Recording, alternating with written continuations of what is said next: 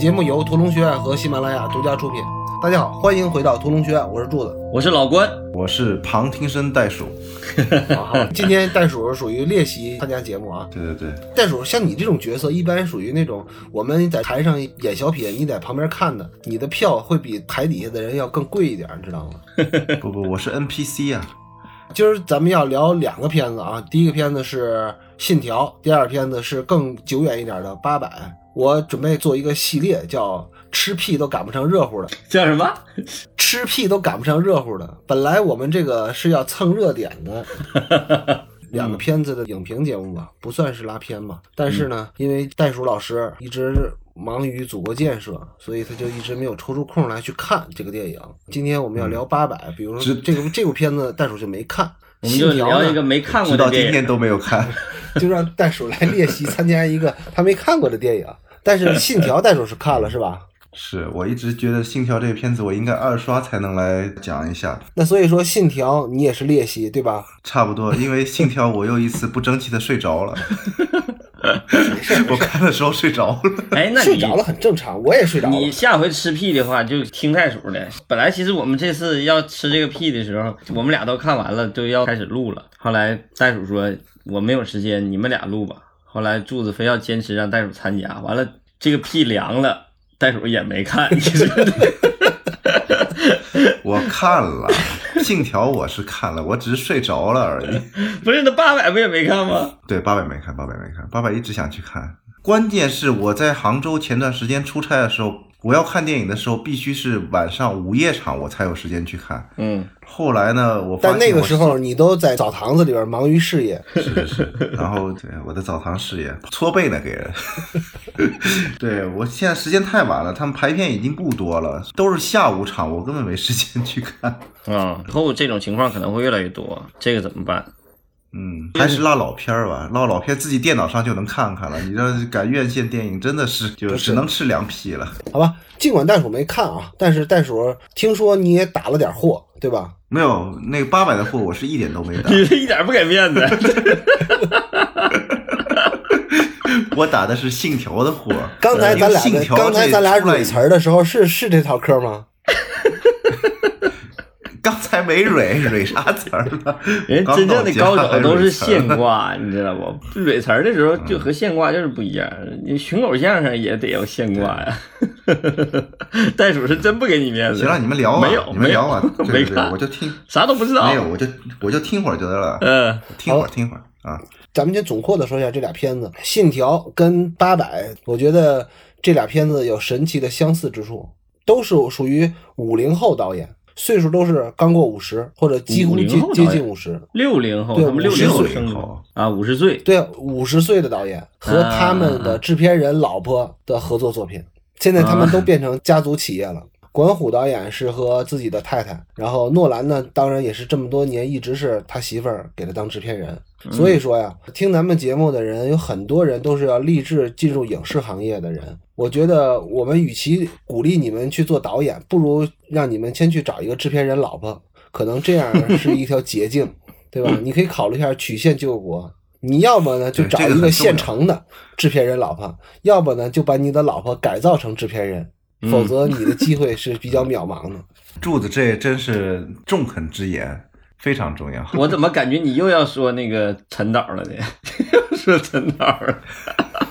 但是，在所有就要说，但是这俩片子都有感觉，就是中年的颓唐之感啊。反正我是感觉，虽然这俩人都是中生代里边的国内外影坛的领军人物吧。嗯，包括关虎也是，其实国内能数得出来的导演，他也算一行。但是他们都跟自己的巅峰时期是有差距的。我不知道这跟他们的制片人老婆有没有关系啊？但应该是没有。咱们澄清一下，还是导演自身的问题。等会儿你别一下划过。嗯，管虎的那个巅峰之作是啥呀？我觉得管虎的巅峰之作是《黑洞》，出道即巅峰呗。嗯，诺兰呢？诺兰也是第一个呗，《盗梦》《盗梦空间》嘛，对，《盗梦》算是。我倒觉得这个片子在我看来是诺兰里头三名可以排得上的，在我看来，到时候聊到第二我站老关再聊再聊吧。咱们先说说八百吧。咱们先把老关的定位给大家介绍一下。老关是一个脑残诺兰粉，他的所有言论呢，就仅代表他自己。老关是极力要舔诺的。嗯，诺吹，这俩片子其实都有一个特点，就是未映先红。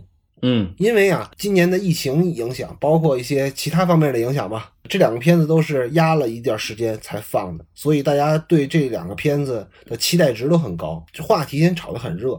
嗯嗯，但是从评分来看，都算是高开低走。豆瓣评分现在我看了一下，《信条》是七点八，八百是七点七，这老哥俩也是嗯肩膀挨肩膀啊。那评分这个东西，我觉得在咱们这个体系里头不能算数吧。我觉得评分能反映一部分这个电影的接受度，也就是美誉度。但是这个美誉度的相关因素太多了，你比如意识形态啊，对吧？像八佰这种，呃，包括时间背景800的电影，啊包括现在因为因为你全球封锁了半年影院了，对吧？大家都憋疯了然后还包括一些历史因素啊。这个评分是一个综合因素，是一个很复杂的因素，它就跟嗯票房一样，跟这个电影本身的这个质量不是正相关的。我觉得咱们这是一个质量研讨节目，所以我们嗯很少提这个评分。你每期必提评分，你的选片标准就是评分，你怎么能不提呢？对，我不说嘛，这是一个群众基础嘛，你还是要从群众中来，然后要咱们再回到群众中去嘛。虽然我们是拿它做一个参考，但是呢，这个评分不是一个非常严谨的学术做法。一个电影的维度啊太多了，你不能简单粗暴的就说这是一个几分电影几分电影，那个不太科学。你说牛顿跟爱因斯坦，你各打几分呢？这个也有是一个模型或者认知体系的问题。就是说，咱们有时候经常会说到，就是评价标准。什么是评价标准？其实最重要的是一套认知体系。为什么说有些艺术片和商业片不能在一个体系里头聊？你不能拿一个特别个人化的一个文艺片、一个艺术片和那个特别成功的一个商业片俩人做比较，他俩不在一个评价体系里头，没法比较。嗯，法拉利兄弟拍的片子，然后跟达内兄弟拍的片子，然后你坐在一块儿给他们打分儿，你这个你觉得公平吗？对吧？嗯就比如说吧，你是一个小姑娘，带个小伙子回家，等小伙子吃完饭走了，你们家里人不是每个人都给这个小伙子举个牌儿亮分儿的，对吧？大家都会说一个观感印象，对吧？比如这小伙子吃饭不吧唧嘴，而且也不舔筷子头儿，那这就是个好小伙子，对不对？所以这就不是个打分儿的事儿。说回电影啊，两个导演都是出道以来口碑非常好的导演，不管是管虎还是诺兰。尤其像诺兰是拥有大量的粉丝的，而且市场反应也还不错吧。但是他们还有一个共同特点，除了他们的制片人媳妇儿之外，还有一个特点是这俩人都没有得过大奖，嗯嗯所以他们在苦苦支撑着，就死不退休，非要再往前努着干呢一个重要的动力因素。他们俩没有一个在业界的相对来说比较权威的认可，这可能是嗯、呃他们俩走到现在的遗憾吧。可能诺兰比管虎还要更遗憾一点。其实我觉得这跟他们的自我定位有关系。我觉得尤其是管虎特别明显。那个袋鼠没看过这片儿，但是可以聊聊这管虎。我觉，但是我觉得他自我定位就是一直都是做商业片，个人气质还稍微弱一点，还不是那么强。他这个东西就很难走向评奖级的那种内容。尤其现在诺兰吧，咱们那个以前的节目里边，我也起过标题叫“诺兰是地仙”，属于亟待飞升的那个级别的。他跟那个神仙、跟天仙还是有区别的，这跟七仙女是有区别的。所以说，像管虎也是，他也是确实是需要一个质的飞跃的，就是从一个好导演变成一个大导演，或者说一个大师。嗯，管虎像不像一个朴实版姜文啊？朴实版的啊，你这太朴实了，有点儿。聊到这儿就自然过渡的很丝滑的就过渡到八百了，是吧？嗯，就是我是，啊，我是觉得管虎在八百之前给大家留下来比较刻板的印象就是口碑不错，而且拍的戏都比较猛，质量也不错，而且是不算主流商业的导演。嗯他这次呢，也是拿到了号称投资七个亿，这回眼瞅着管虎导演就是要起飞了。在咱们国产片的环境下，能拿到七个亿投资的确实不多嘛。但是看电影的效果，看电影成片，感觉这个起飞之后就有点像撞墙上了。这是你的第一观感呗，是吧？但是你的第一观感呢？作为你没看，我第一观感只能听，哎，我还好像听到有些评价吧，嗯我不要去打货，只不过我周围人看的老一辈的人基本上都觉得泪流满面，嗯年轻的人呢觉得有点乱。我不知道你们看这个片子的感受怎么样啊？其实我个人对这个片子的兴趣不大，也是导致我一直没有特别想去看。不说要聊呢，我更不会去看。你们说聊呢，我想去看，但是也没时间看。我这个片儿第一观感确实是被某些段落给打动了，有一两个段落也一度落泪了。但是我整部戏就不能让我产生任何信念感和这个代入感，这个就是特别。拧巴，所以就是有一种被强行欺骗眼泪那种感觉，所以我下来以后不对不对，琢磨这个我你这个个说错了，你不能赖管虎导演，是你自己嗯。本身就眼窝子浅。这个我要向大家澄清一个事实啊，老关看《小时代》也哭了，我没我什么时候看小时代哭了？你老搁那给我造谣，你湿润了，眼眶湿润了啊。啥时候湿润了他？因为我跟老关是手拉手去看的那个《小时代》一，对吧 小时代？嗯，我我用我的膀胱一看，老关就眼眶泛红了，哎你还别说我泪光盈。盈。这个戏如果要是咱们不是为了聊的话，我还真我也是不会去电影院看，因为我很少去 电影院看电影了。现在这个戏我之前在抖音还发现有好多就是影评人或者是之类的，反正抖音小号那种，还特意拍自己的反应，说今天二刷，明天三刷。然后旁边那个人给他拍，然后哭的时候眼泪啪啪往下落，就是有些段落确实是，对，气好这我发现做影评人还得演，我真的真是不容易。废话，你你吃人家嘴短，拿人家手短。这个戏确实有些段落是他强行的让你煽情，让你感动一点，但他整体这个代入感或者信念感确实是做的太糟糕了，太差了。虽然袋鼠没看啊，但是袋鼠也肯定也知道，就是这个片子自从点映以来，所有的舆论焦点基本上都偏离了这个八百这个电影的本身，就好像嗯大家对八佰这个电影是不怎么感兴趣的，但是，都特别愿意聊那些电影之外的衍生话题。其实也没有什么衍生话题，就只有一个问题，就是屁股问题。嗯但是我们作为屠龙学院呢，今天我们还是要聊电影。我知道那个衍生话题非常热，但是呢，那个凉屁我们就不吃了啊。然后我们把屁股问题留给专业人士，比如说那些肛肠科的大夫们，让他们去聊去啊。嗯，在聊八佰之前，其实我还是想忆往昔一下。首先说，我对管虎导演其实的印象是非常非常好的。对我的印象之前印象也都很好，嗯几乎就是全部正面印象。可能我今天要说的关于八百的东西，可能跟我之前对管虎导演的好印象完全有偏差啊。尤其是我觉得《黑洞》不错，因为那《黑洞》这个电视剧我是没有去看全，但是我是看过一部分。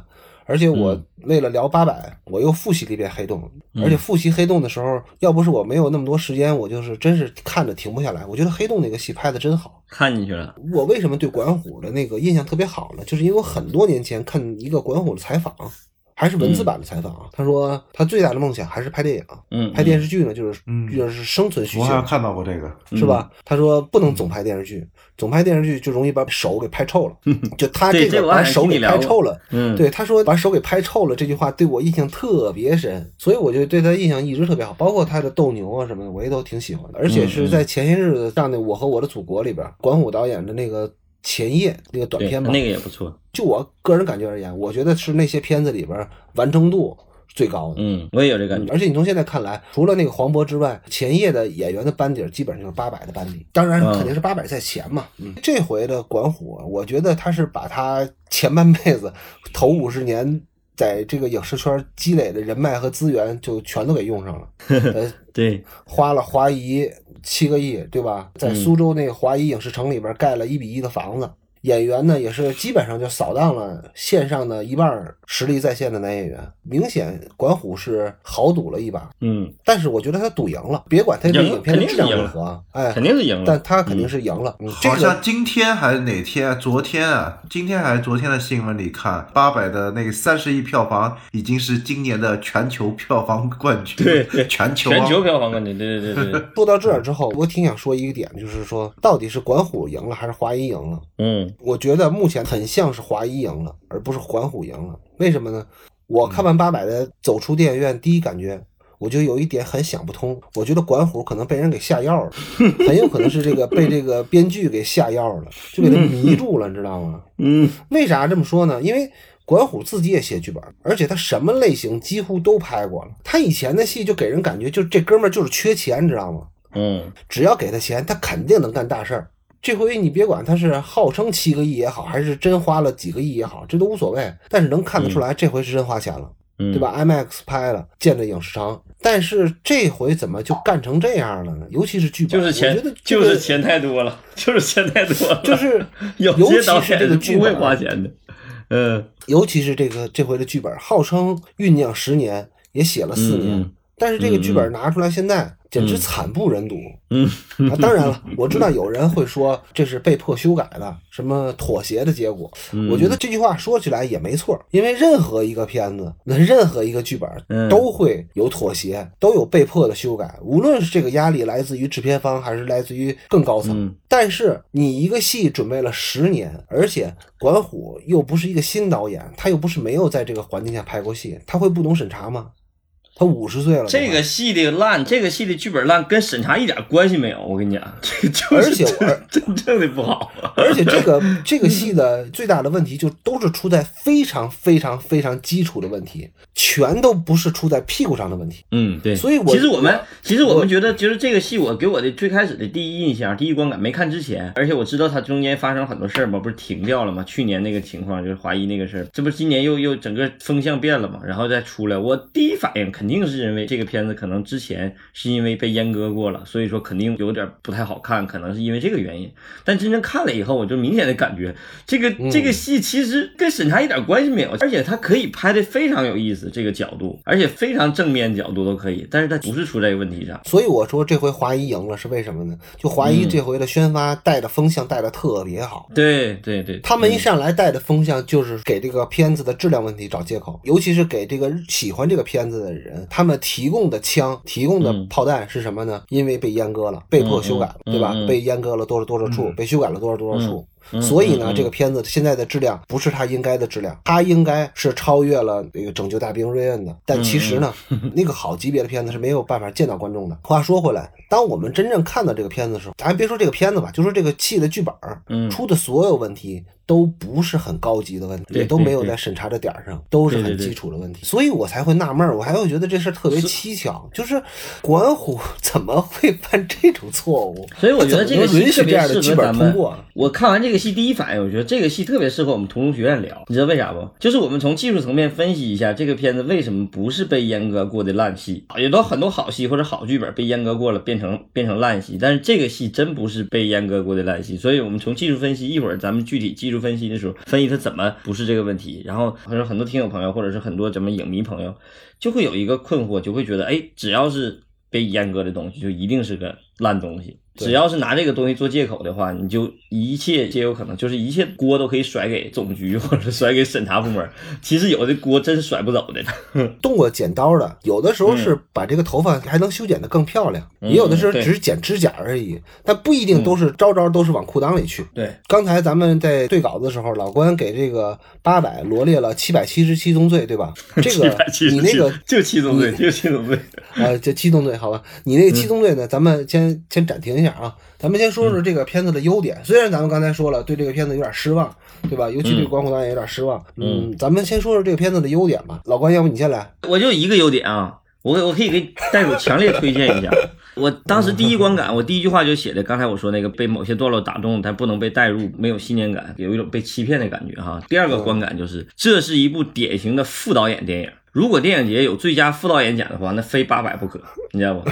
这个 哎，八这个百执行导演是谁啊？我不知道是谁，我没查，应该是管虎一直带着那个四十多岁的那大哥吧？是吗？是吗？我哦这个戏累死，有可能，有可能。这个戏真是累死执行啊！我这个戏绝对是累死执行的，就而且执行拍的戏那你为什么要推荐我看呢？我看从部门奖项的话，将来咱们有一天能评个什么奖的话，咱们评个副导演奖，因为咱们都是从基层干起的嘛。一个场务，一个是一个摄助和一个一个道具具。我是以后我们要真屠龙学院奖的话，专门评这些技术奖项啊，专门给这些奖。我觉得这个戏就是最佳副导演奖，我真是我不能说不能说有多好，但是能看出这哥们儿真是下功夫啊，真累啊！我操，我这累死这。拼这个戏对真拼命啊！这个戏和那个谁的戏，第一天看的这个八百，第二天看的信条。看完信条以后，我就下一个，我应该给最佳场记奖 颁给信条。这个戏的场记得累死，记不记不明白。这个戏的场记得累死，这个戏的副导演得累死。我这看完以后，我就感觉哇，这个戏的，而且不光是大场面，就各种群众表演，各种那啥，哇，就是太、太费劲了，这个戏的累死的。反正我就觉得，其实副导演做的还真是不错，就是属于范例级别的 这个戏。嗯，哎，那个 first。AD 一个下面估计下面副导演、执行导演，就执行导演有他的执行导演，嗯嗯嗯一个导演组估计也是好几十个人的，嗯嗯嗯，呃人也很多。对，这个看得出来，因为老关的那个本行是是干啥的，所以他就觉得 不容易这不好干不容易，这这哥对几个是我看到实在不好干。我没有听别的那个有台啊，可能是嗯我们是所有影评节目里唯一夸奖的八百的执行导演非常牛逼，执行导演群都非常牛逼的。对，执行导演群，原来不是有句话吗？嗯要戏要拍的顺，要拍的好，那就是执行导演的嘴，嗯场工的腿嘛。嗯场工要跑得快，执行导演要喊得大声。老关说了，这个戏的执行导演和所有的副导演们都兄弟们都非常辛苦啊，而且嗯干的活确实挺好的。那我就说说摄影，我觉得这个戏的摄影，我觉得还是不错的。八百这个戏的摄影是曹禺老师啊，我自己啊对于曹禺的期待值呢，可能要比八百还要更高一点儿。嗯就像我们都期待诺兰会比今天的诺兰更好一样，嗯。不跟曹禺以前的作品比，咱们就横向比较八百和信条，那确实曹禺要比那个小胖子要拍的好一点儿，而且好一大点儿吧，不能说好一点儿，是好一大点儿，但也只是做到了曹禺的中规中矩。为什么这么说呢？就是我觉得我们对曹禺的每次的作品的期待都是要有突破的，因为你要跟他的纵向的作品比较的话，就是虽然这部电影的影像质量非常高，非常非常高，嗯嗯，但是他还是没有突破南京南京的局限。嗯如果南京南京当年是一个彩色电影，大概其实也就是这个这个样貌。嗯嗯。当年如果陆川也有这么多钱的话，我觉得曹禺也就拍成现在这样。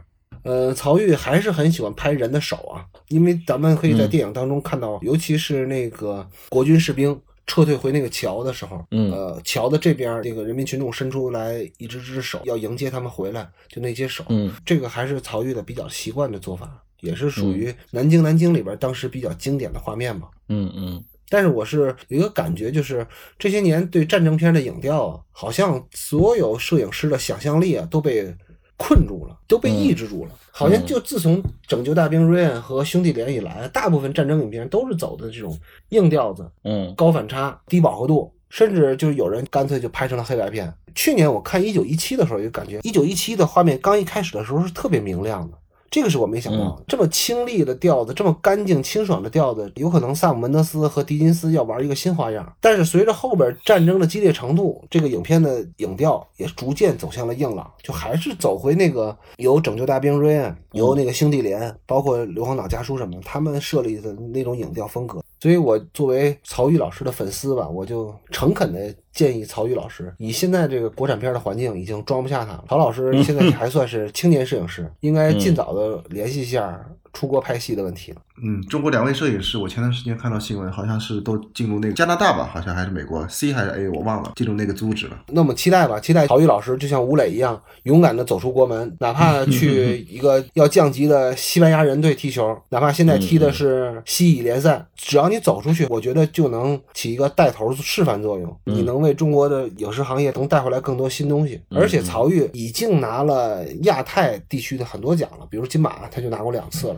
所以他要想拿到国际大奖，为自己的职业生涯再创新高，还是应该尽早尽快出国拍戏。而且我觉得现在国内的投资人在国外投资的戏很多，只要他愿意，他应该是很容易能做到跟国外的甭管是大导吧还是中导嘛合作的。这个成功的先例就有啊，像李平斌啊。我觉得以曹禺目前的经济状况来说，挣钱已经不是他唯一的目的了，对吧？当然，他肯定在国内能挣得更多。我觉得他媳妇儿钱就够养活他了，可以吃软饭没问题。要是曹禺老师能为中国电影事业再创新高、再做贡献的话，那就尽早的出去转转。嗯尤其把那个诺兰的小胖子给剃了。我觉得诺兰如果找曹禺拍戏的话，还能更进一步。能拍得更明白一点，是吧你？这个评价很高了，会这么稀里非常非糊涂的常高了。关键是我是有点生气，就是我觉得这帮国产导演有点耽误曹禺了，就拍这些什么破玩意儿。嗯，说来这个戏好像有点说完了是吧？说完了，你看我咱俩各各自夸了一下自己的本行嘛。我夸了执行，你夸你夸了摄影。那我摄摄影袋鼠没看完，袋鼠要看完肯定得夸这个戏的制片，因为这个戏的制片也确实做得很好。这个戏真的真的，我们作为我们三个人，我们真应该给人颁个这个奖。屠龙学院叫什么？这应该叫什么？怎么说呢？小部门儿图中学院小部门奖。什么小部门？非主创部门奖，你小部门一下就把我们看矮了。对，图中学院非主创部门奖。咱说回来，说这个戏有问题的地儿吧。以我的角度来看，我觉得这个戏可能最大的问题就是被剧本给耽误了。好，我补充一下啊，嗯嗯，我查了，那个曹郁跟罗攀都加入了美国电影摄影师协会好 ASC。好，嗯我们期待吧，期待下一部戏，呃，诺兰和那个曹郁合作，鼓掌。嗯，台下掌声雷动。还说回来啊，我觉得如果这个戏真的说他的屁股有问题的话，那他的屁股其实也被这个剧本给耽误了。我给大家描述一下这个状况是一个什么状况，大概属于啊，大家想象一下，就福清帮登陆淡水河口以后，在凯特格兰大道跟这个竹联帮对峙，就两边都拿着家伙，你知道吗？有啤酒瓶子、墩布杆、折叠椅，这就准备要开干了。嗯大家都努着劲儿呢。就这时候，突然从哪个旮旯里跑出来一个编剧，呜里哇啦喊了一通，一直喊了一百六十分钟。然后这两边都懵逼了，福清帮这帮人跟那个竹联帮那帮人都不明白这哥们儿说啥呢，你知道吗？嗯也都没听明白这哥们儿是在帮谁说话呢？到底是帮福清帮啊，还是帮竹联帮啊？嗯这个片子，你说他要是有问题，可能不是屁股的问题，是脑子的问题。嗯这个片子还有一个特点就是什么呢？因为你是写对面的事儿嘛，但是这个片子在对面是没有上的。现在对面的票房冠军是花木兰，没上吗？没上。我其实挺关心对面是怎么看待这部电影的，嗯，但是因为在对面没上，所以我们觉得这个大规模评论可能还要再等等，就是这个凉皮让它再冷静一下。嗯嗯也许等上了线，都上了那个视频平台之后，评论就会出来了。我作为一个长期大量收听敌台的人，倒是能听到几个评论员、时事评论员说的关于这个八百的事儿，尤其是我听听了那个唐香龙的一个评论。唐香龙的评论基本上都在炫耀自己是通过有自己的秘密渠道嗯看了这部电影，但是唐香龙的评论就是不予置评，就基本上没什么评论。为什么呢？嗯嗯，我觉得还是可能这个片子的质量确实是有问题，就是。这么红的一个题题题材，他们都都不评论了。嗯好像弄得对面也不是很爽。KMT 我我看过他他好像。说了一些，他好像说的时候还挺激动的。完了，我看了，我看了唐小龙聊过了，聊过。他只是说感动，但嗯，对，很感动。对这个片子好像评价也不是很高。对对不就老跟老关一样吗？很感动，但是评价不高。对，我就插一句吧，我就插一句，就是 关于八百，我也看了好多关于屁股的讨论嘛。就个人嗯对观视频的那个叫山高线，他做的对于八百的评价的视频，我觉得呃我自己的认同度是比较高的。他谈的屁股问题啊，就是跟格局、视角还有时间嗯这些都是有关系的。大家如果想嗯听屁股问题呢，可以听一下山高线的那个入视关节目。山高线的入关学。好，好，咱们放下屁股问题，然后回到剧本啊。嗯老关，你觉得这个剧本有什么问题吗？那我觉得多了，这从头聊还是怎么聊啊？你先聊完，让我再聊啊？还是咱俩穿插着聊？你不是有七宗罪吗？对啊，七宗罪其实不单纯剧本，但主要是剧本问题啊。啊，你先照稿念一下，嗯大概你的标题，你认为这个电影的七宗罪都有什么？行，看看我先把这整个的七宗罪，然后咱俩怎么对一下啊？我认为他的第一宗罪就是严重的视听接管剧作这个问题，嗯然后第二宗罪，我先把这所有的那个内容先念念一下。第二个就是典型的就是没有灵魂的电影，就是大导那个一戏一格没格，这个戏一点格都没有，没找着格，反正可能再找也找不着格。第三个问题就是视角太混乱，我从来没见过一个戏有视角这么多视角的一个故事，从来没见过，这是第一个。第四宗就是人物太庞杂，而且一个也没写好。第五个就是严重的违反基本的剧作结构，这是我第一次见过的一个建制倒置的一个戏。这个戏都讲到一个半小时了，快一个小时以后了才开始建制，才我才明白这场仗为啥打，就 是这个戏太奇怪了。就如果黄晓明这个角色还被删掉的话，你就不知道为啥打了，是吧？就违反基本的剧作结构原理，就是建制倒置，还有一个就是幕重复。这个幕重复一会儿咱们单独聊啊。第六宗罪就是对大场面的过度迷恋，就是一个没拍过战争片的，好不容易就是有有钱了对有钱了就过度迷恋。然后第七宗罪就是中国第六代文人导演的那种格局局限性，就是太想夹带私货，老想说点事儿。因为我的剧作理论水平不如老关嘛，所以我看法很简单。我最重要的一点就是，我认为这个电影的剧作上来讲，战争素养是有问题。嗯嗯嗯，第二个就是剧作模型是有问题的。明明有很现成的剧作模型，它一个都没用，不用，但他又没有嗯独树一格，就是没有自己做编一个他想做的这个东西。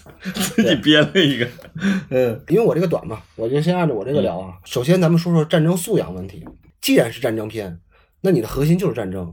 你别跟我嗯扯什么战争中，我想表现一个一个活生生的人之类的屁话。你拍的又不是动画片儿，只要你是拍电影的，你拍的都是活生生的人，都是活人，都喘气儿。你说 那个都是给你自己耍流氓找借口，就是你打着职业剧的幌子搞对象，拍那种剧是一样的，对不对？对，你要是说你对战争有本身的一个尊重，或者对那个段历史有本身的一个敬畏，那你就应该踏踏实实的好好把这场战争还原出来。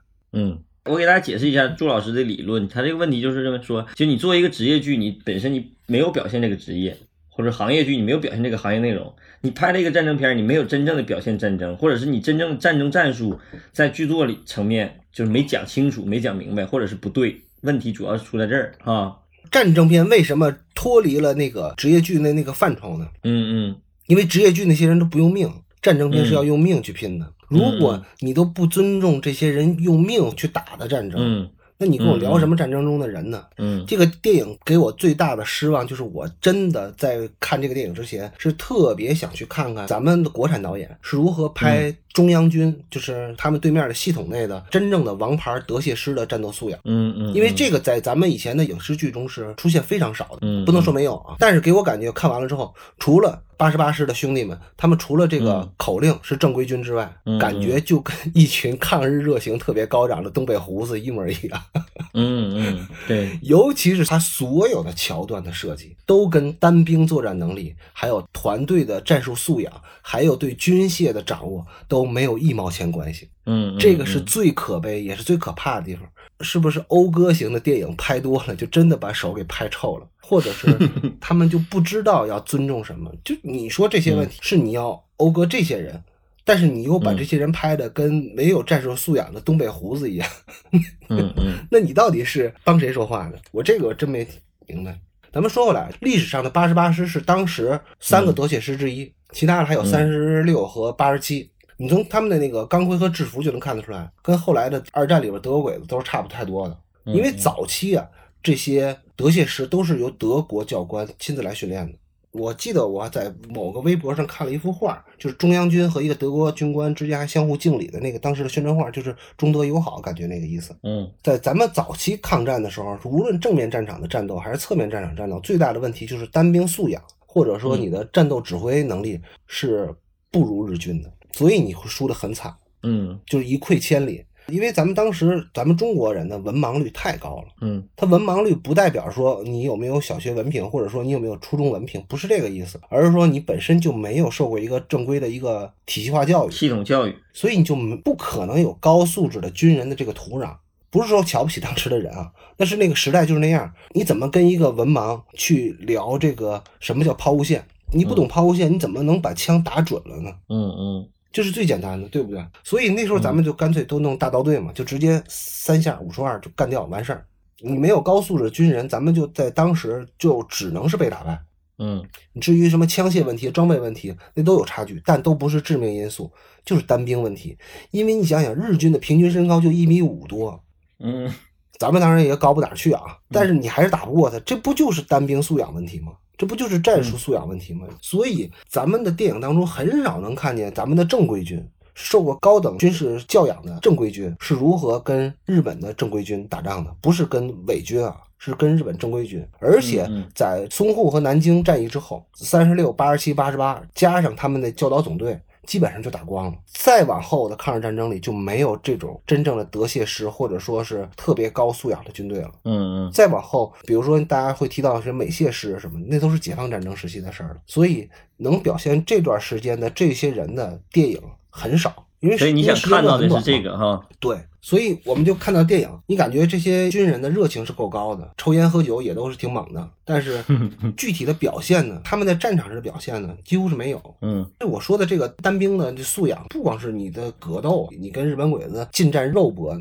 那个都是动作片的问题。嗯前些年我看了一个俄罗斯的电影，叫《斯大林格勒》。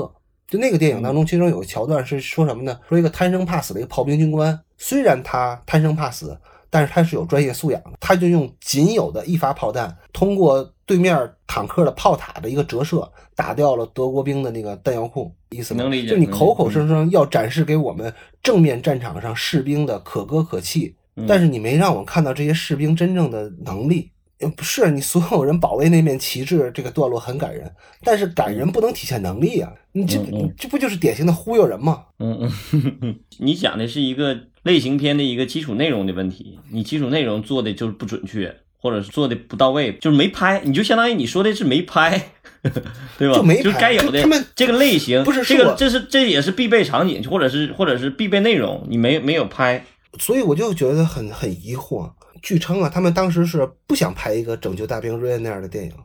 那我觉得可以啊，你们可以不拍一个拯救大兵瑞恩，但是你们不能把正规军拍成胡子，啊对吧？所以现在我觉得看这个电影最生气的不应该是那些小粉红，看这个电影可能最生气的是常凯申，你知道吗？嗯，常凯申如果看了这电影，气能气得从坟里爬出来，对，你去咬这个傻逼编剧一口去。就我这是王牌德械师不是这样的，我们都有很强的战术素养的。因为我们以前在其他战争片里看到过各个兵种的很多电影，尤其是二战电影，对吧？嗯，坦克兵的、狙击手的、伞兵的、海军的，当然最多的还是讲陆军的。而且这里边还有各种各样的战争形态，有游击战的、堑壕战的，还有这种堡垒战的。嗯咱们别比美国人的，也别比那个三哥的，三哥的那片子都比较奇幻。嗯你就说说比俄罗斯的电影，比如说我印象特别深的有有一个俄罗斯片子叫《潘菲洛夫二十八勇士》，其实跟那个嗯电影很像。二十八勇士是要守住一个阵地，就嗯二十八个人，嗯面对德国正规军从对面开过来，对方有火炮、有坦克，然后有嗯有集群，他们呢就有几个反坦克枪和一门反坦克炮，然后剩下的就是汽油弹，还有就是轻武器。他那个故事啊，你想啊，二十八勇士对一个大集团军。那你可能就是觉得就是一个抗日神剧的故事，但是人家嗯在开场就给观众铺垫了，我要守这个阵地的这个任务是有多艰巨，基本上就跟自杀是一样的。但是呢，苏联人并没有坐以待毙，也没有只靠热情去干这件事儿。他们首先在电影的开场就开始训练怎么用汽油弹烧对方坦克，怎么把这个反坦克炮架在什么位置上是最有利于它发挥最大火力、最大威力的。所以你看，就这些东西是在八百这个片子里就没有。我明白你说的意思了。你说的意思，其实咱们可以探讨一下哈。就是我相信这个编剧肯定他们有一个原则，比如说指导方针吧。这个涉及到我这个第二宗罪，就是典型的没有格的电影或者没有魂的电影。但我相信他们这几个编剧坐在一块儿的时候，肯定讨论过这个问题。他们想找这个格调。我说这个格哈，不是这个戏的主题，就是我们之前每期节目几乎都会聊到这个一戏一格这个问题。比如说，咱们就举个最简单的例子吧，霸王别姬》。《霸王别姬》其实其实那个格就是芦苇给他找的格，就是三角关系。把那三角关系找准了以后，这个戏无论多么复杂，年代跨度多么大，它都不乱。这个戏就清清楚楚一条线索，就三角关系不断不断换的这种这种线索很清楚。但这个我相信，肯定这几个编剧也在坐在一块儿聊过这个事儿。我能感觉到，他就是说我要拍人，我要拍人，拍每一个人的反应，或者是拍每一个人在这个战争里的那个状态。但恰恰就是你刚才说了一堆，我就感觉恰恰就这哥们儿忘了一件事儿，就是他们是兵，你拍了一件打仗，但你没拍打仗，你没拍事儿，光拍人了，不拍事儿，就是事儿没看明白。反正就是说白了，光拍人不拍事儿也是不行的。不甭管什么什么战争戏，还是说什么体育片儿，只要有指挥性的东西，他都一上来先给你讲一通理论，就说咱们今天要干一什么事儿，然后你咱咱们怎么干。？对对对对对，我提一个最简单的问题啊，嗯嗯所谓他们守的这是四行仓库，就是四个银行吧，或者四个商行吧，嗯嗯，对吧？这是大陆银行，还有金城银行，嗯，中南银行，然后还有盐业银行。嗯，嗯我问你一个问题：这四行的仓库是怎么相互勾连的？你知道吗？是有什么通道？我再问你，他们所主要在这个主要的这个建筑物里边，就是那个西墙被人打破的建筑物里边，这个建筑物到底有几层楼？不知道，没有交代，没有任何交代。你连你守的这个阵地的格局你都没有交代明白，嗯嗯那你体现的什么？这个谢晋元是干什么分？怎么分派自己手下的？怎么嗯布置防御力量的？谁增援？谁突击？谁撤嗯回？谁在撤回的时候掩护？这不就乱打一气吗？哦，这嗯合着就是日本人鬼子来了，咱就干，把他们打跑了，咱就喝酒，对，一波一波又一波然后波。等然后等着他们再来。他其中有几个桥段，但是你可能从嗯预告片里也都看到了，比如日本鬼子又从水路偷袭过来了，也有日本鬼子顶着钢板要过来炸仓库了。嗯嗯，咱们这边的什么反应？就嗷一嗓子就过去了，就干的，这这不就东北社会人吗？都是就干呗，没商量过。也没有人下一个特别具体的指令，咱们应该怎么干？就反正就嗷一嗓子就上去了。而且你遇到突发状况之后，好像后边也没有再有后续的调整、后续的整备。哎，这个其实涉及到他的第五宗罪，就是违反基本的剧作原理，还是我刚才强调那个叫建制的倒置。你这么一说的话，其实他就是最开始就是没有建制。我认为他是倒置，因为整个故事的建制应该是在一个小时左以后了才开始真正建制。作为一个戏的一个基本的剧作结构，对吧？第一幕是干啥的？第一幕是建制，你要告让让观众知道这个打仗打的是什么，怎么打，对吧？第二幕具体开干。第三幕结局，对，就是你无论如何，你讲了一个很清晰明了的一件事儿，一场战争是怎么回事儿，具体发生的具体的人怎么在里头发生什么事儿，人是在这件事儿里头的，但是他不，他没说这件事儿具体怎么回事儿，他没有建制。剧作上的分型理论，你每一个段落实际上都是有建制的。咱就说诺兰的那个那个信条吧，我们就发现信条是反建制，他就是先发生事儿，然后下一场戏他跟那个老太太哗解释一下，或者跟谁解释，他也得有这个。他得有这个这个基本的剧作内容，对他如果没有的话，那就是看不懂，就是产生障碍。所以我一直在问这个问题，就是我看了一个多小时了，我一直在问，哎，为什么要打这场仗？怎么打的？具体怎么打？就是给观众造成特别大的理解障碍。这就是我说的他的第二个问题，就是其实这个片子是有很明确的剧作模型的，对，而且也有成功先例。就比如说我说那潘菲洛夫二十八勇士，你可以写的比他更好啊，因为呃，苏联拍的大部分片子都处于守势，都是堡垒战，嗯对吧？包括兵临城下什么的，你可以有一个序幕，就是他们的出场什么的。然后你在建制阶段，起码应该告诉大家，咱们要执行的首先是一个什么任务。我特别不反对你要表现国军的攻击，我觉得这太好了。这应该说，非常应该说，我非常赞成。嗯，但是你这么拍戏，你是捧他们还是损他们呀？嗯，这个是我 非常非常不理解的。你有明确的剧作模型，你不用，或者说你你自己自创一个更好的也行，但是你没有。对，基本的结构原理都没有。这个戏，我挺想说一下这个戏的人物的，除了那个小湖北之外，基本上就谈不到塑造人物了，就是 因为他很奇怪的给每个人都起了一个外号。就是所有的正规军都是用名字的，所有的逃兵这几个人全是每人一个外号，非常平均。对，都是外号。而且最搞笑的是，我这不太明白，在一个湖北保安团里边出来一个小孩会叫小湖北，这你能理解吗？就是，嗯，在东北军里边有一个人的外号叫小东北。那这其他人都是东北，我明白你的意思。不不，这个这个这个可能是我没看懂啊，这个可能是我没看懂。反正我就是觉得这个挺奇怪的，而且太把他当那个一百单八将来搞了。他们首先选这一群那个逃兵，这个点子非常好，特别好。嗯，但是完成度太低了。咱们先不说每个人啊，咱们就说他们这一群人，首先他们的逃跑啊就没有能拿得出来的借口，所以他就把这些人都写成了同一个人。对。都是怂逼。你想，他这 他这几个逃兵是一个人，一个性格写成一个人了。嗯，虽然地域不同，口音不同，外形也不同，但主要就是怕死，想回家。嗯嗯，有的是找媳妇儿，有的找儿子，有的找妈，但这其实是一个人。对呀，所以我看到后来，我一直以为，哎，张译和那个姜武这俩人有什么区别？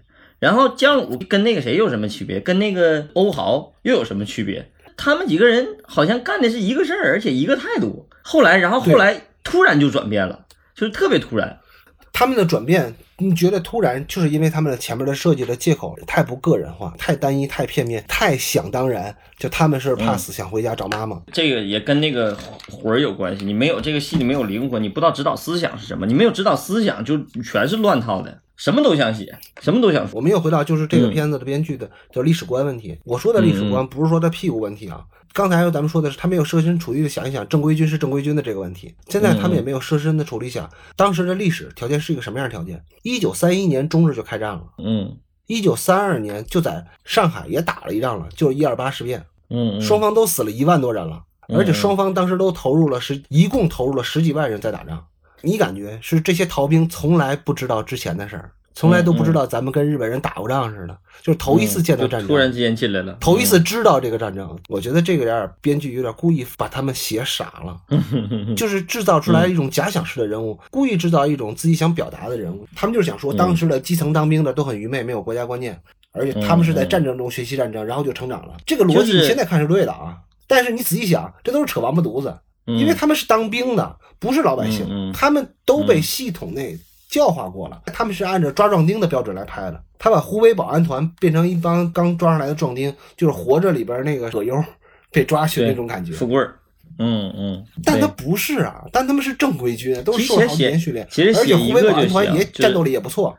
你看，说到这儿，我就可以说到他的视角。我给大家捣鼓一下，这个戏用了多少视角啊？我当时看完以后，我就总结了一下，不一定都对哈，但是基本上我能判断出来的。开场话音就是老太太的视角，我一直期待着这是个老太太讲的故事，然后没了，就第一分钟一个老太太在那说话，讲当年怎么怎么回事，是用一个用上海话说的一个老太太，我就一直以为这故事应该是个老太太回忆，然后就没了，然后紧接着切入到逃兵视角，然后后来就开始由正规军视角。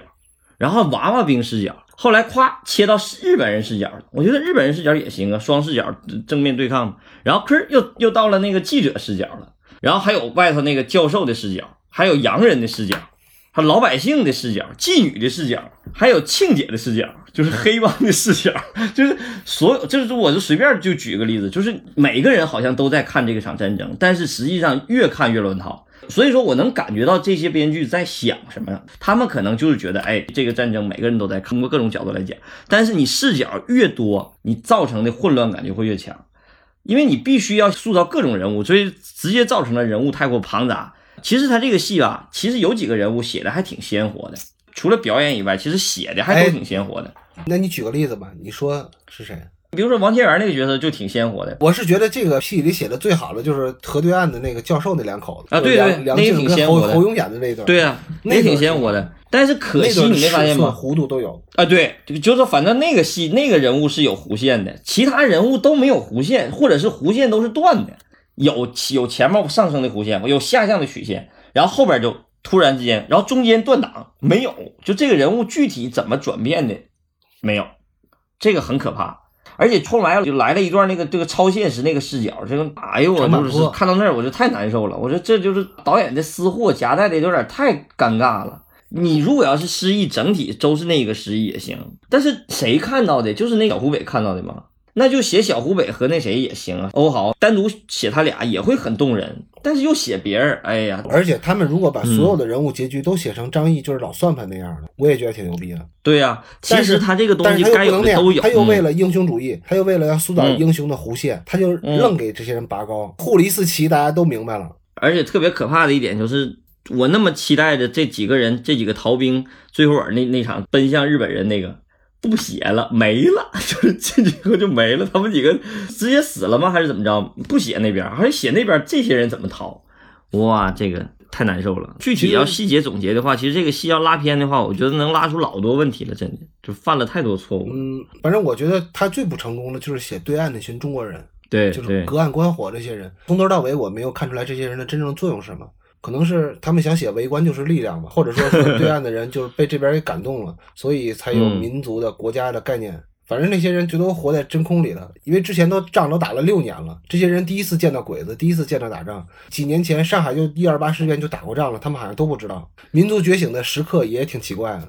这个戏还犯了一个特别重要的一个错误，而且这个错误基本上是所有观众都能感受得到的。从剧作原理上来讲，就是木重复，就是这个戏特别适合拿它跟那个咱们之前讲的《三号王牌》做例证。《三号王牌》你还记得有当时说过一句话，就是伍迪·哈里森在剧作最开始的半个小时啊，第二幕刚开始的时候就死掉了。嗯，就发生那么强烈的一场、那场戏，我们那会儿就说，嗯按照这种剧作理论，实际上特别风险特别大。就你把这么重要的一个大转折放在中间部位，那你下一个段落你就一定得升格，要不然观众这种感受会衰减的特别厉害。对，当你这个幕的大转折发生了一次以后，而且用到前面了以后，你到下一幕再用的时候，就一定有大转折、大反转，你才能让跳出观众的预期，对不对？但这个、这个戏恰恰不是，这个戏是完全重复罗列。这一天发生一件事儿，看着挺激动的，比如说那钟楼那场大战，然后几个人嗯跳楼，咣咣咣，那个挺感人的吧，挺动人的吧。然后下一场戏又重对又重复了一下护旗，他没比那个更让人觉得好。然后紧接着又去送电话线，又来了一次，就是每一次都不升级，都完全是重复，幕和幕之间没有升格，所以你造成了最后一场戏的高潮戏的严重崩坏。我们正常一个剧作原理就是，你所有的戏应该奔着最后一场高潮戏去写，对，为了那场戏写，所以你前面要积蓄能量，有些招不能前面都使完了，你把前面使完了以后，你后边再好的招，你这个戏就出不来了。所以说，为什么很多人我看了很多影评，或者很多观众看完以后的反应，都会觉得，就是觉得到后来的时候，最后一场戏拍的挺好啊，意思也对，就为什么就不感动拔不上去了？对，拔不上去了呢？其实很重要的一个原因就是他前面做了太多的这种重复，没有升级，就是幕的重复。这个就是我之前说的，就是这个戏的设计者，不管是谁吧，嗯他们嗯没有战术素养为零，嗯甚至是嗯负分的，他们让这场仗打得乱七八糟，所以这个戏的感觉就是一个节奏。对，我又说回来我那老话了，就是这个戏有很现成的剧作模型。当然，有人会说，哎，你说的那个都是俗套，我们要突破，我们要创新。我说你可以突破，你可以创新，但是麻烦你，你先了解一下这个模型是什么。为什么我这么说呢？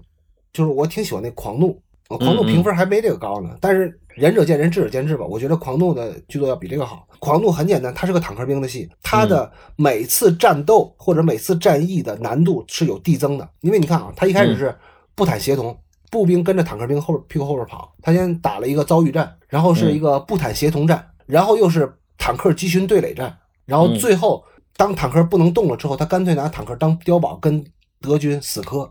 就你能感受得到，他每次的难度都是升级的。嗯，他每次战斗的难度和激烈程度升级，是为了嗯呃让这个角色是在战斗中成长，这个是才是人物的弧线是随着整个战斗来的，而不是说我的战争永远是今天打一下，明天打一下，对都是平级的。你过关你斩将也得是一个将比一个将厉害才对呀、你这这这这个过五关斩六将，五关这几个将都是一样的，这就没意思了。每个难度都一样，这个感觉不升级。所以说这感觉就是这个剧本就是想到哪写到哪。说到最后一个，就是我为什么被感动这一块儿，就是我就说到第一个点，就说你说说你你说说你眼窝为什么这么浅这块儿嘛？来，对对对对对，他这个戏就是严重的，为什么说严重的叫视听接管剧作呢？之前我们聊到剧作的具体几个原因嘛，比如说视就是视角混乱、人物复杂、人物太庞杂、结构基本的结构原理违反了，主要直接造成的就是这个戏吧，会给人一种感觉，导演犯了一个严重的错误，而且是经常会有导演犯的错误，就是视听接管剧作。就是你会发现很多导演就是认为电影这个艺术形式就是有了视听就是万能的，而且一旦这个导演有钱了以后，就会更这么认为，就会认为我我操我有视听，我就一切都可以解决，什么剧作上的哪些漏洞都不重要。这个戏就是特别好的一个反例，就是告诉你这不行，不能这么弄。我给你仔细分析一下我被感动的几个点哈。第一个点就是人体大难那块，我被感动了，眼窝子浅了一下子。然后就是保卫国旗那段，我感动了一下。电线接力赛那块，我也稍微感动了一下，但是后来我就是没哭出来，就是实在是觉得有点傻，就是实在有点傻。不是不是，但是是因为那个八百组没给你钱，如果给你钱的话，你要你也能哭出来。对，我相信这三场戏都是属于比较能动人的，好多观众都会被这三场戏看哭了。但这三场戏你有一个典型的特点，都是视听小品段落。就它都是单撇的，就是这一个段落，你单独拿出来看，你你也会感动。它根本不是靠人物和靠结构去生发出来的，是建构出来的戏。呃，为什么说这个手法是强行蒙骗这种煽情呢？就是它之所以有效，就是它利用了人廉价的这种民族情感，你知道吧？它利用了这底层的情感，是愤怒，而不是悲悯。正常情况下，这种战争戏啊，应该动用人的那种底层情感，应该动用悲悯这一层情感，它没有。他直接用的这个愤怒，所以说他就是有一种强烈的这种蒙骗感，没有净化。你看完以后，你不会觉得净化，你只是觉得被那一下感动了。那我他妈，我到现在为止，我唱那个少先队歌我都感动。昨天我教我儿子唱那个少先队之歌，我我现在我都感动。那他妈那不是，那是那是生理刺激，又眼窝子浅了。不对呀、那是生理刺激，根本不是戏剧构建出来的，那是我们每个人都是经历的各种经历的这种情感刺激出来的。他你靠这个刺激，所以你就觉得被蒙骗了吗？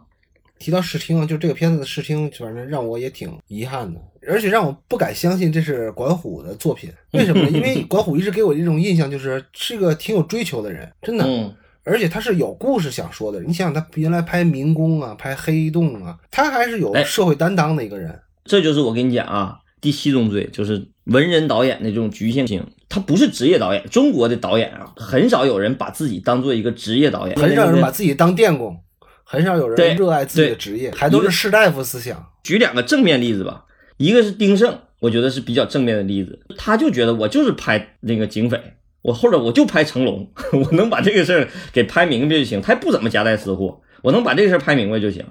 然后还有那个《红海行动》那个导演是啥？林超贤。呃，林超贤，你就把打仗这点事儿拍好了，本身你这个戏的内容、这个价值本身就是自带内容的，或者是自带情感的，或者是自带主题属性的，不要太想表达太多东西，你多说一点儿就显多了。我觉得还是对这个题材有太多野心，有的时候吧，嗯，你做一个小的内容，你有野心是对的，但你做大大内容，你有野心，可能有的时候就会本末倒置。我是这么觉得，嗯嗯，不一定对啊，但是我这种感觉啊挺强烈的。不管刚才老关说了什么，其实我们首先在这儿要肯定认可这个管导的能力。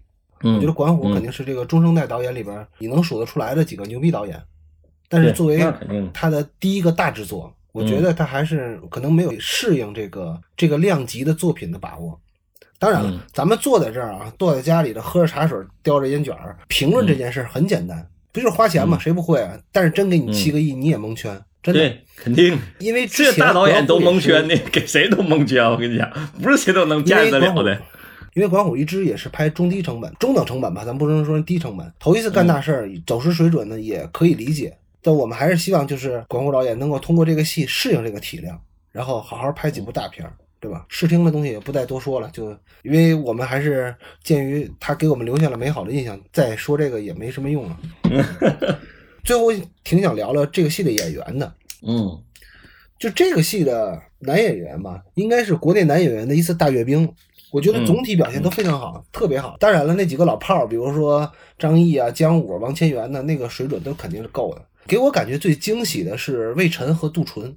嗯嗯，我是后来查资料，我才知道哦，那个白衬衣那个军官是魏晨。这个因为我也不怎么看电视嘛，所以对魏晨也不了解。嗯但是我只知道他是个选秀歌手，嗯我觉得挺牛逼的。这个上了年纪了，这个脸上有复杂的痕迹了，这个刚毅劲儿也都出来了，确实是演的非常好。我觉得最难演的是侯勇那个角色，就一直在阳台上，嗯就给了一亩三分地儿，对吧？侯勇这个但是侯勇能力也这个能力也非常好。于海磊那个角色可能被删掉了很多，挺遗憾的，因为没看到他的表演。于海磊是谁呀？啊，那个疯子哈，爆破对，那个盗墓的，啊。对对对。啊啊，他应该是给那个人，也安排了一个非常有特点，但是我觉得那个他被删掉了，他那个应该是删了不少。嗯。我觉得说到最后啊，老关其中刚才有个观点，就说这个戏的视角嗯。太杂乱了，有隔岸观火的这个平民，然后有外国人，有中国记者，然后还有黑社会，还有日本人，就是还有黑帮妓女还有日本人。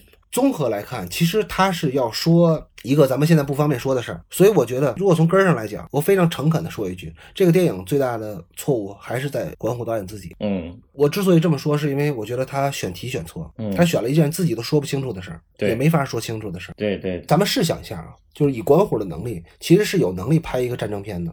我觉得少给他这个六个亿，给他一个亿，可能就做得很好了。如果他没选这个，他没选这个四行仓库这个战役，比如他拍个曼德勒会战，拍个松山战役，拍个喜峰口大捷，哪怕他再拍一遍台儿庄，嗯，我觉得都会比现在要好的很多，因为那个时候是相对来说更简单，能说明白。对对对，能说明白。能说明白那个事儿。这个四行仓库这个事儿啊，这个历史观就很扭曲。嗯，咱们举个，例子，就有点像什么呢？我是一个家长，我我家里有七八个儿子，连闺女带儿子七八个孩子，但是我现在呢遇到一群流氓追我，我就跑回来了，但是我把我大儿子关在门外了。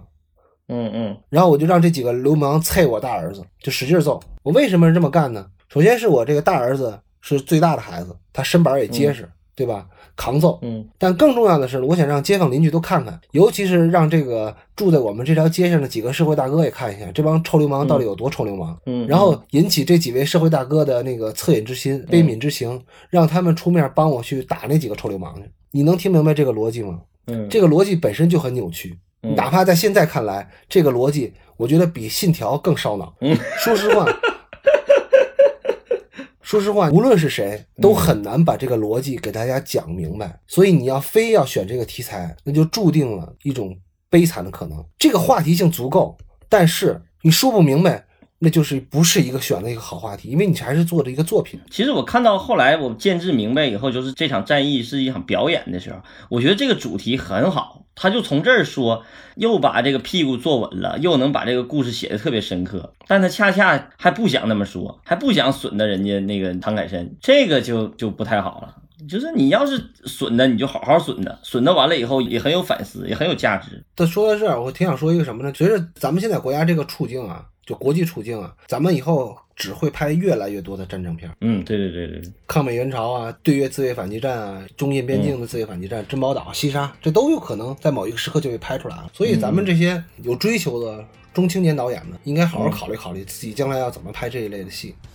好，嗯，最后总结一下吧，咱们现在这个形势啊，用一位东北时政评论员他说的特别好啊，国外比较乱套。整天勾心斗角，今天弄个经济制裁，明天撒谎骗选票，闹完黑白革命又要支持小岛。纵观世界风云，战争片少拍不了。所以，咱们国内的影视工作者应该都准备起来，好好弄弄咱们的战争片，要鼓舞民族士气，还要更加尊重和还原战争本来的面貌。今天的屠龙轩就到这儿，拜拜。风景这边更好，谢谢。你应该来一句谢谢，这个忘了你。好吧，谢谢。对。